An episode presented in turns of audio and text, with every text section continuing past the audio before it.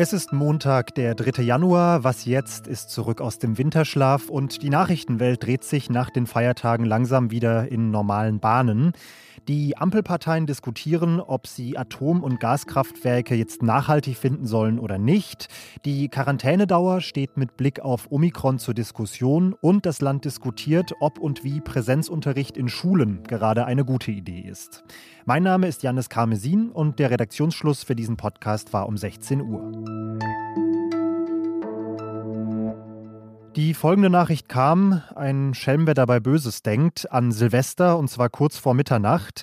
Die EU-Kommission plant Atomkraft und fossiles Gas unter einigen Voraussetzungen als nachhaltig einzustufen. Das wäre dann ein politisches Signal an große Investoren, dass sie auch künftig ihr Geld in diese beiden Energieformen stecken können. In den kommenden zwei Wochen soll jeder EU-Mitgliedstaat jetzt eine Position dazu kommunizieren und innerhalb der deutschen Bundesregierung dürften da noch so einige Diskussionen anstehen. Ein Regierungssprecher hat zwar heute kommuniziert, alles sei gut, die Ampelparteien seien sich da in ihrer Haltung total einig, aber das spiegeln die Äußerungen der letzten Tage eigentlich nur bedingt wider.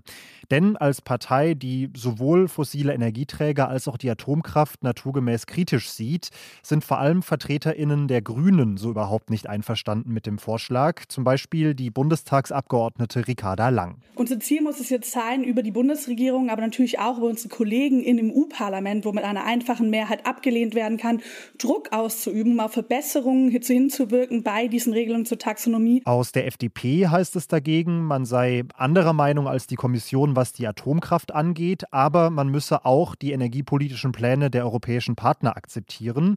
So hat es zum Beispiel der klimapolitische Sprecher Lukas Köhler im Deutschlandfunk gesagt. Natürlich ist es jedem Land, äh, auch jedem Land in Europa, selber überlassen, wie es seine Energie, seinen Energiemix ausgestaltet. Da muss es auch ein recht breites Spielfeld oder einen breiten Rahmen geben. Erdgas hält die FDP ebenso wie die größten Teile der SPD außerdem für eine notwendige Brückentechnologie, bis genug Strom aus Windrädern, Solaranlagen und Wasserstoff bereitsteht. Kanzler Olaf Scholz hat sich bislang nicht persönlich zu dem Thema geäußert. Im Hintergrund ist aber zu hören, dass Scholz einen Deal mit Frankreich eingegangen sein könnte. Deutschland stemmt sich demnach nicht gegen die Atomkraft, auf die Frankreicher Steig baut. Und dafür akzeptiert Frankreich das Erdgas, das in Deutschland in der Energiewende eine wichtige Rolle spielen soll. Mehr Details und Hintergrund zu dieser Debatte liefern wir übrigens morgen früh, dann in der Folge mit Elise Landschek. Wer sich mit dem Coronavirus infiziert, muss sich für 14 Tage in Isolation begeben. Wer engen Kontakt zu einer infizierten Person hatte, in der Regel für 10 Tage, wobei sich letztere zumindest auch schon früher freitesten können.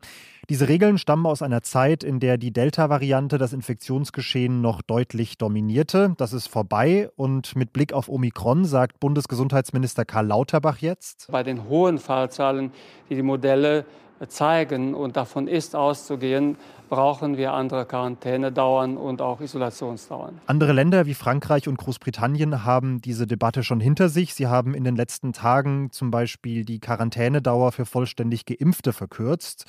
Hintergrund ist, dass Omikron aller Voraussicht nach ja extrem viele Infektionen in kurzer Zeit verursachen dürfte.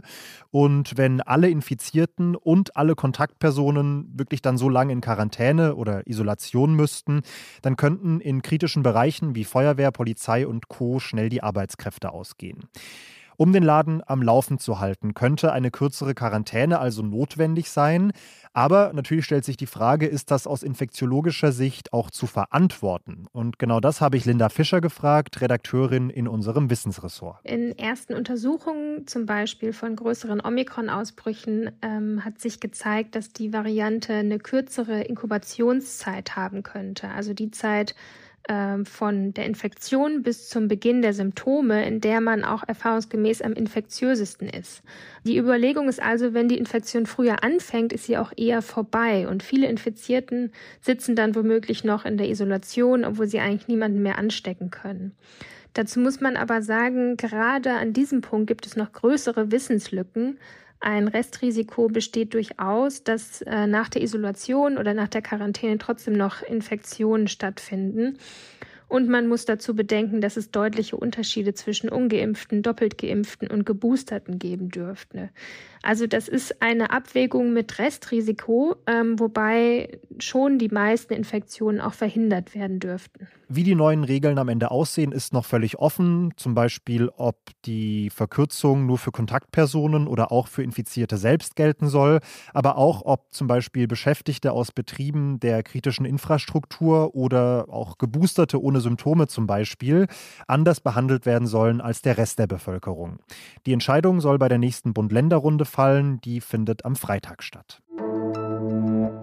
In acht Bundesländern beginnt in dieser Woche wieder die Schule, in sieben davon trotz Omikron in regulärem Präsenzunterricht.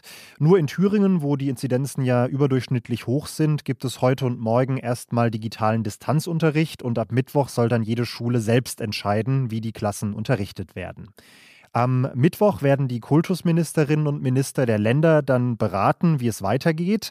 Viele Länder sprechen sich aktuell ganz klar für Präsenzunterricht aus, genau wie auch die Bundesbildungsministerin Steig-Watzinger. Aktuell gibt es, muss man dazu sagen, auch gar keine Rechtsgrundlage für flächendeckende Schulschließungen.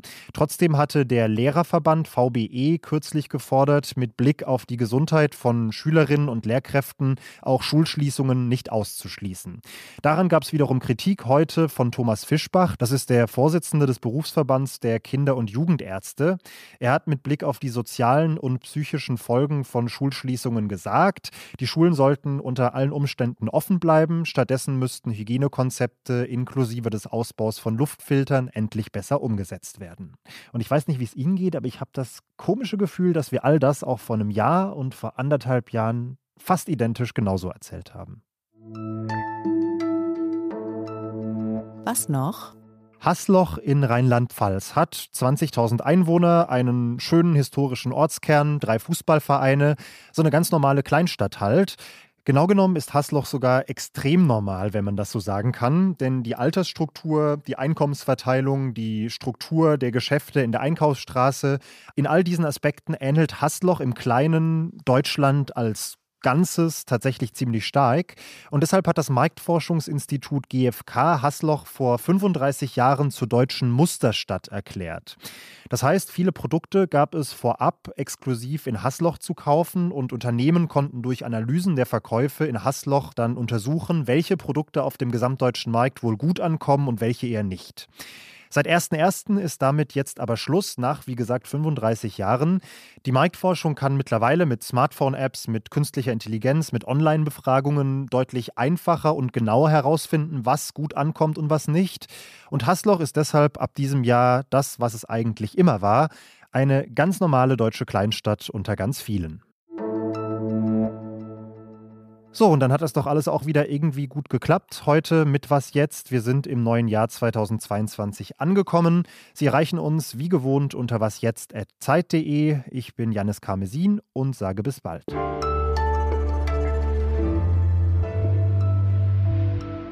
Das war ja jetzt meine erste Aufnahme nach einiger Zeit und um mich da so ein bisschen zu lockern, mache ich übrigens immer folgende Übung, die ich Ihnen auch für jeden öffentlichen Auftritt sehr ans Herz legen kann. Erstmal die Lippen lockern. Und dann am besten folgendes sprechen. Palama, Palame, Palami, Palamo, Palamu, Palamoi, Palamau, Palamu.